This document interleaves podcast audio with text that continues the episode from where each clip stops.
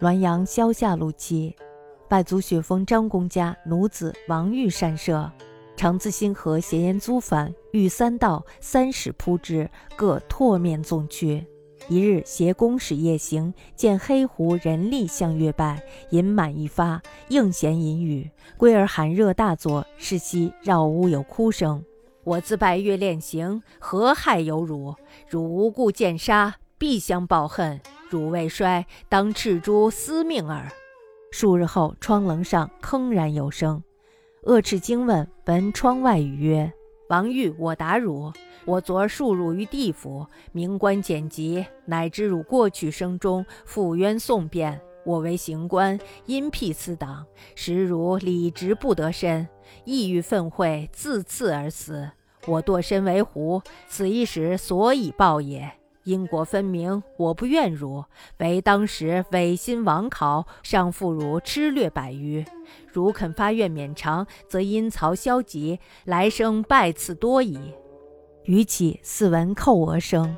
王赤曰：“今生债尚不了了，谁能索前生债耶？妖鬼速去，勿扰我眠。”遂既然。是见作恶无报，动疑神理之无惧，吾之冥冥之中，有如是之委屈哉？外祖父张雪峰公家的奴仆王玉擅长射箭，曾经呢从新河带着盐租返回，碰到了三个强盗，于是呢他就连发三箭，射倒了这三个人，往三人的脸上吐了口唾沫，然后就走了。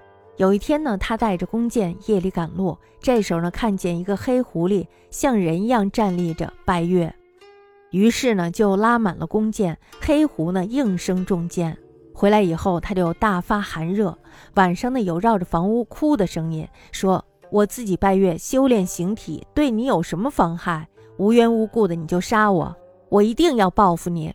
可恨你还没有衰败，我应当向司命之神申诉了。”几天以后呢，窗棂上发出了吭吭的声音。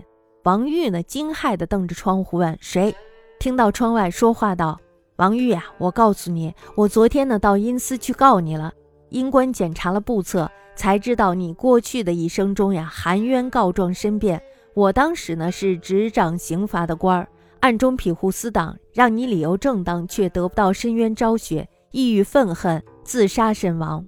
我被罚呢，今生成为了狐狸。”你那件呀，就是报仇，因果分明，我不怨你，只是呢，当日违心冤枉你，拷打你，还欠着你一百多鞭子，你肯发愿免于偿还，那么阴司呢，就可以在簿册上注销了，我会多多的拜谢你的恩赐。说完呢，好像有叩头的声音。这时候呢，王玉呵斥说：“今生的债还未了结，谁还能够讨前生的债呢？妖鬼，快去，不要打扰我睡觉。”窗外立刻寂然无声了。世上的人看到作恶没有受到报应，就怀疑神力没有根绝，哪里知道在冥冥之中有像这样的曲折呢？